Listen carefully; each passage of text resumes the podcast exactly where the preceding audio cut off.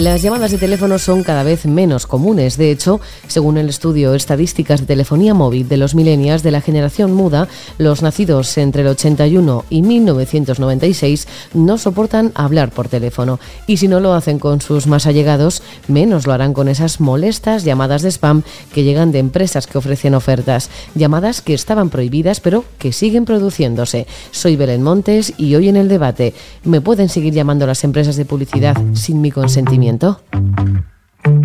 Hoy en el debate, el podcast diario de Debate.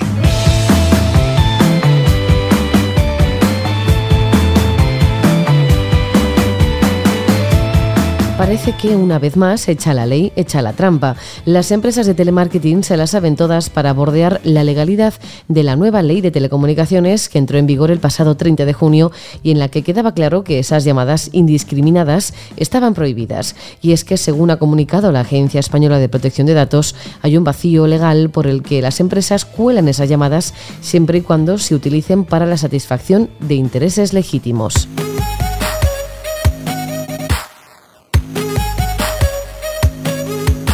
Los consumidores pensaban estar ya protegidos contra esas llamadas que casualmente se producen en los momentos incómodos, en el peor momento durante el trabajo, después de comer, en la famosa siesta. Enrique García es portavoz de OCU, la Organización de Consumidores y Usuarios. Don Enrique, ¿qué tal? ¿Cómo está? Hola, ¿qué tal? ¿Cómo, cómo estás? Buenas tardes. La Ley General de Telecomunicaciones establece en su artículo 66.1.b que las llamadas con fines comerciales solo podrán realizarse cuando exista una solicitud o consentimiento previo por parte del consumidor. Aún así, se han seguido produciendo. ¿Habéis recibido quejas al respecto? Pues sí, eh, el caso es que mm, desde OCU consideramos que esta prohibición de las llamadas sin consentimiento expreso por parte de los consumidores es un avance muy significativo respecto a la situación anterior, donde era legal que cualquier empresa emitiera millones, y digo bien millones de llamadas a números totalmente aleatorios y eh, en este caso pues se dirigiera a los consumidores. Ahora, con la entrada en vigor de esta prohibición, eh, se limita bastante esta práctica que era muy molesta para los consumidores.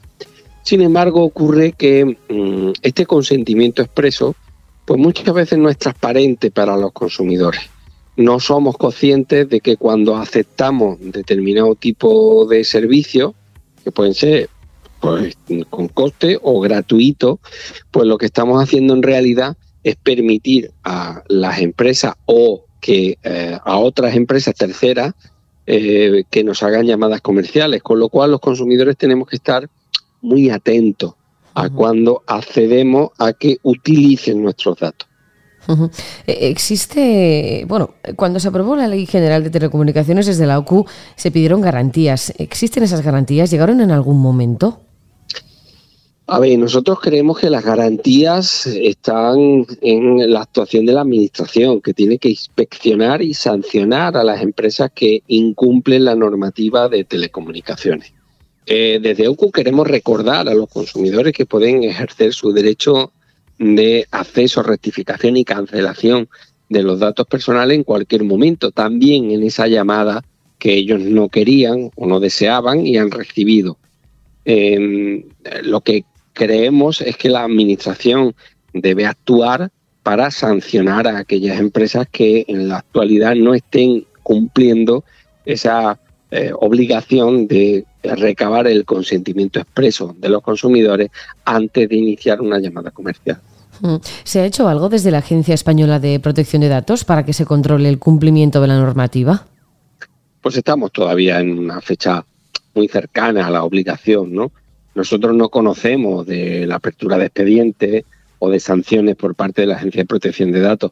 Y precisamente eh, reclamamos eso, garantía, acciones de la agencia en cuanto a recomendaciones, en cuanto a inspecciones masivas para pues, garantizar que las empresas bueno, pues cambian eh, su actuación y pasan de esas llamadas masivas que eran perfectamente legales a respetar la obligación de recabar el consentimiento previo. Y también queremos advertir a los consumidores de forma expresa que ellos también tienen que poner de su parte para eh, bueno, pues ser conscientes de a quién prestan el consentimiento para recibir las llamadas comerciales, a quién ceden sus datos y en qué condiciones y que ellos mismos pues gestionen su privacidad para evitar pues algo que yo creo que todos eh, calificamos como molesto y es que alguien te haga un ofrecimiento comercial sin que tú le hayas pedido. Cuando hablamos de un ofrecimiento comercial hablamos de una llamada para un uh, servicio que tú en realidad pues no quieres o no necesitas. Desde el punto de vista legal, eh, dicen que bueno que con esta norma que es legítimo, ¿no? que, que al final eh, el, tratamiento de datos será lícito eh, siempre y cuando se utilicen para la satisfacción de intereses legítimos. ¿Esto se puede denunciar o como o echa la ley, echa la trampa? No, no, no. este caso de los intereses legítimos es una exageración por parte de las empresas. Los intereses legítimos están garantizados cuando hay un ofrecimiento y tú eres cliente de esa empresa durante un determinado eh, periodo de tiempo, que es un año lo que establece claramente la ley. Las empresas no se pueden amparar en, hablar de interés legítimo eh, cuando no tienen ese consentimiento expreso. En la ley está perfectamente eh, configurado que es ese interés legítimo, habla de cliente y ex cliente durante un determinado periodo de tiempo y eso no se puede extender sin edie a que una empresa que años después de tener relación con un determinado consumidor se dirige a él sin tener ese consentimiento expreso, ni mucho menos. Nosotros desde OCU queremos ver en positivo esta, esta modificación legal que creemos que evita una práctica común, que era la llamada masiva aleatoria y sin ningún tipo de control. Ahora las empresas deben recabar ese consentimiento y es cierto que tampoco podemos decir que eh, un día después de la aplicación de la ley haya acabado esa práctica del spam, pero sí que ahora es más difícil. El tejado, eh, la pelota está en el tejado de la administración que tiene que llevar a cabo inspecciones y sanciones y también queremos advertir a los consumidores eh, tenemos que ser activos en la gestión de nuestra privacidad, saber a quién y en qué condiciones cedemos nuestros datos y una parte de esos datos son los que se utilizan para las llamadas comerciales. Pues Enrique García, portavoz de OCU, la Organización de Consumidores y Usuarios, muchísimas gracias. Gracias a vosotros, un saludo.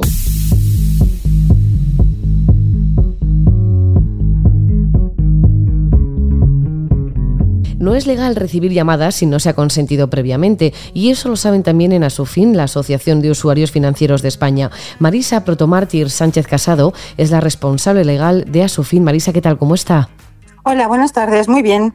Acabamos de escuchar a Enrique García, portavoz de OCU, reiterar que las llamadas de promociones están prohibidas por ley. ¿Por qué entonces las empresas las siguen realizando? Bueno, pues porque existe la excepción que contempla el reglamento de protección de datos, el artículo 6, que establece que siempre que la empresa tenga una, un interés legítimo en la, en la llamada, pues puede realizarla. ¿Puede un consumidor que no haya consentido este tipo de llamadas denunciar a la empresa que la realiza? Claro que sí, puede denunciarlo, a pesar de que esta prohibición está eh, en la Ley General de Telecomunicaciones, puede y debe denunciarlo ante la Agencia de Protección de Datos, que además tiene competencia en todo el territorio nacional e incluso para llamadas que procedan de fuera de España.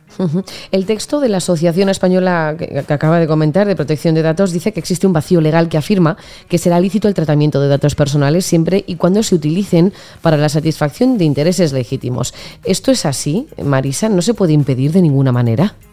Bueno, eh, realmente no es un vacío legal, sino que es, digamos, una excepción a la prohibición. Pero sí que se puede evitar, porque cuando nos llaman tienen la obligación de identificarse y decirnos el objeto de la llamada.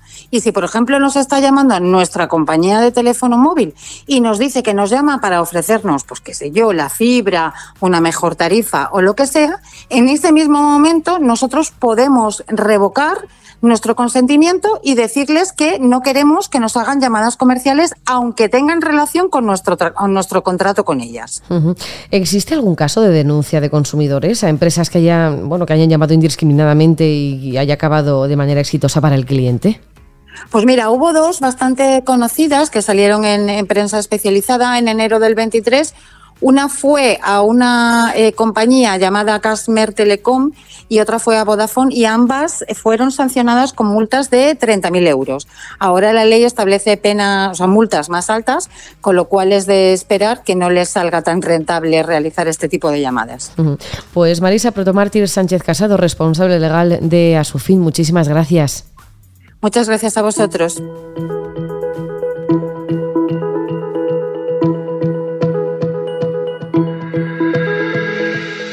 Las asociaciones de consumidores y los expertos legales reiteran la necesidad de que se cumpla la ley y de que la Administración ponga fin a esas llamadas tan molestas que, como digo, son ilegales.